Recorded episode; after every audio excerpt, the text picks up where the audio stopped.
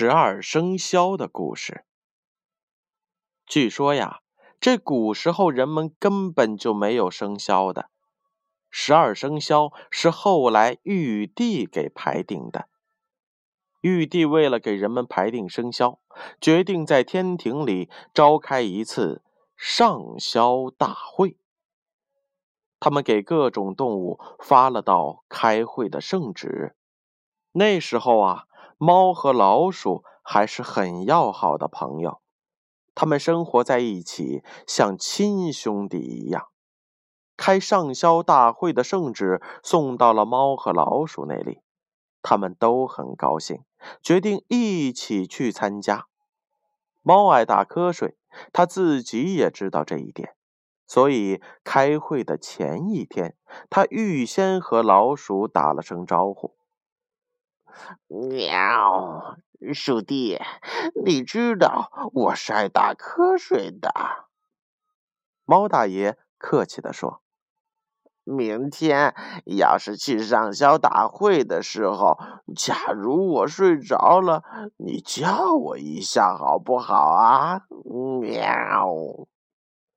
老鼠拍着胸脯说。哦，放心好了，到那时候我一定会叫醒你的。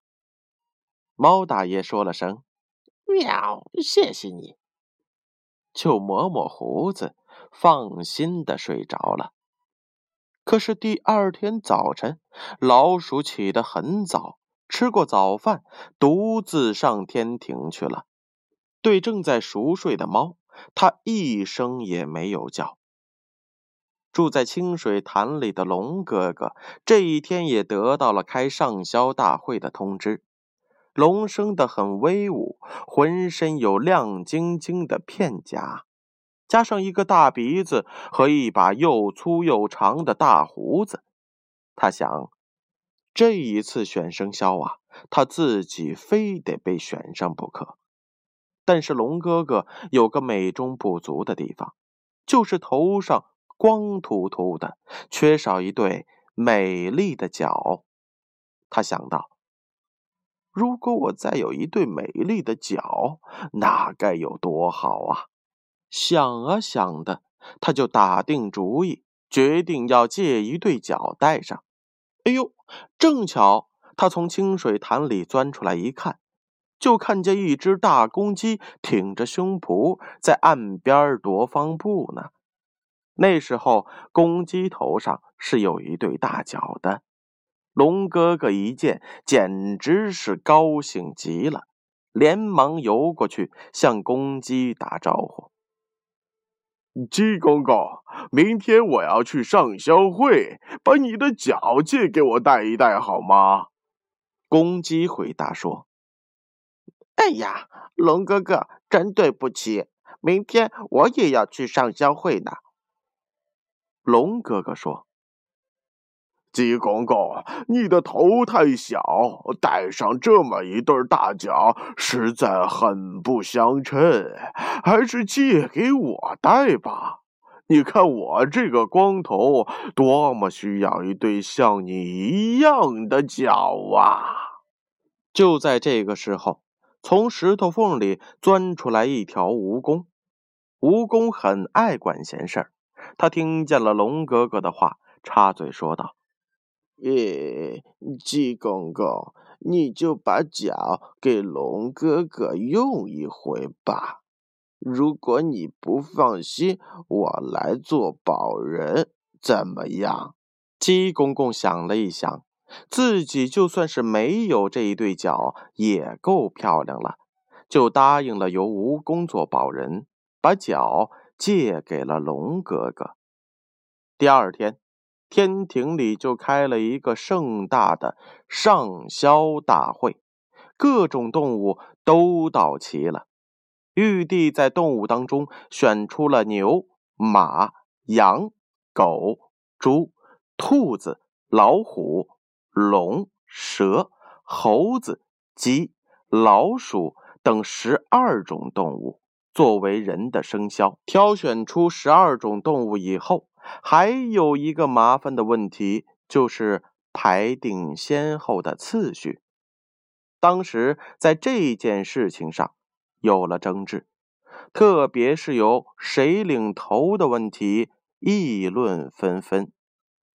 玉帝说：“你们中间牛最大，就让牛领头做第一枭吧。”大家都满意，连老虎也赞成。不料，小小的老鼠却跳了出来说。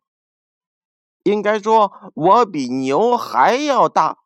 每次我在人们面前一出现，他们就叫起来说：“哎呀，这个大老鼠可真大！”却从来也没有听见过人说：“哎呦，这头牛真大！”可见，在人们的心中，我实在是比牛大。老鼠这一番话把玉帝给弄糊涂了。玉帝说。难道真有这样的事吗？我看不见的吧。猴子和马都说老鼠胡说，但是老鼠理直气壮地说：“你们要是不相信，可以试一试。”鸡、狗、兔、羊都同意试一试，玉帝也赞成了，就带着十二种动物到了人间去。事情真如老鼠所说的一样，当大水牛在人们面前走过的时候，人们纷纷议论说：“哎，这头牛长得可真肥，真好。”可是没有一个人说：“这头牛真大。”这时，狡猾的老鼠突然爬到了牛背上，用两脚直立了起来。人们一见牛背上的老鼠，果然立即的惊呼起来：“哎呀，这老鼠可真大呀！”玉帝亲耳听见了人们的惊呼，他皱皱眉头，无可奈何的说：“哎，好吧，既然人们都说老鼠大，我就让老鼠做第一枭，至于牛，就屈尊第二吧。”这样就算确定下来了。现在的十二生肖就是这样：老鼠是第一枭，牛是第二枭。老鼠做了第一枭，得意洋洋的回来了。睡眼朦胧的猫看见了，奇怪的问他：“喵，鼠弟，怎么了？今天没开上校大会吗？”老鼠神气活现的回答道：“嗯，你还在做梦呢。上校大会早已开过了，有十二种动物上了校，我是第一名。”猫大爷实在是吃了一惊，圆睁着两眼问道：“喵，你怎么没有叫我一道去？”老鼠轻描淡写道：“我忘了。”猫大爷气的是胡子根根竖起，大声的嚷道：“小东西，你不讲信用！你不是亲口答应了叫我起来的吗？要不然我也不会放胆睡着。你害我误了一件大事儿，我要跟你算账！”喵！老鼠一点也不肯认错，他满不在乎的说。哼有什么账可算呢？叫你是情分，不叫你是本分。我又不是你的下属。这一下子可把猫大爷给气坏了，他呼哧呼哧的喘着气儿，忽然把牙一磨，呼的一下扑了上去，咬了老鼠的头颈。老鼠只把后腿弹了两下，叽叽叫了两声，就断了气。猫和老鼠就成了死对头。直到现在，还是这样。公公开了上销大会回来，一肚子的不高兴。他想，玉帝把龙哥哥排在自己的前面，很有可能是和他那对脚有关。他决定把那脚讨回来。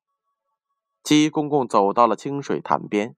看见了龙哥哥正兴高采烈的在水里游水，他很有礼貌的说：“龙哥哥，请你把我的脚还给我。”龙哥哥一听，吃了一惊，不知所措的说：“哎呀，鸡公公，你要脚做什么呢？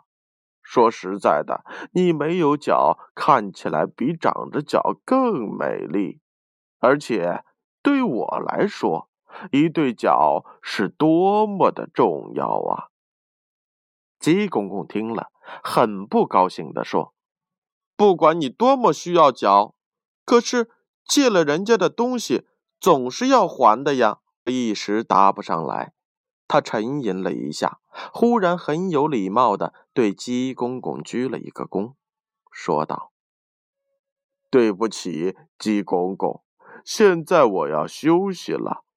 这件事儿，我们以后再谈吧。”说完，不等鸡公公回话，就一猛子钻到了水底去了。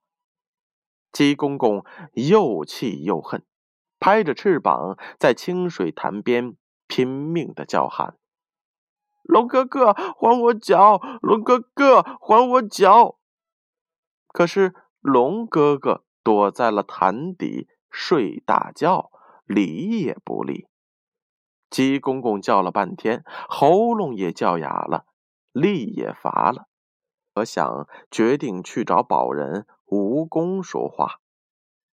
鸡公公在乱石堆里找到了蜈蚣，把龙哥哥不肯还脚的事一五一十的说了一遍，最后说：“蜈蚣叔叔，你是宝人，这件事你不能不管。”蜈蚣扬着头想了半天，慢吞吞的说：“呃，我想龙哥哥会把脚还给你的。如果他真的不肯还，那么我也没有办法。鸡公公，你是明白的。他躲在水里，叫我怎么去找他呢？”鸡公公气得满脸通红，说道：“你是自愿做保人的呀？难道有这种保人吗？出了事情就不负责任了？”蜈蚣也发急了，说道：“那可不能这样说。当初你借脚给他，完全出于自愿，我插上来不过做了个太平保人罢了。”再说，我当初做保的时候，也想不到龙哥哥会不讲信用的。要是我能预料到这一点，也就不会给他做保了。那你说怎么办呢？鸡公公压住火气说：“我说嘛，我说他要是真不肯还，你就只好自认倒霉了。”你自己当初没有三思而行，太鲁莽了些。蜈蚣说：“怪我自己。”鸡公公瞪着眼睛逼近了几步。首先应该怪你自己没有三思而行。不知死活的蜈蚣回答说。鸡公公气得满脸通红。他伸长了脖子，一下子捉住了蜈蚣的脑袋，甩了几下，就吞进了肚子里去了。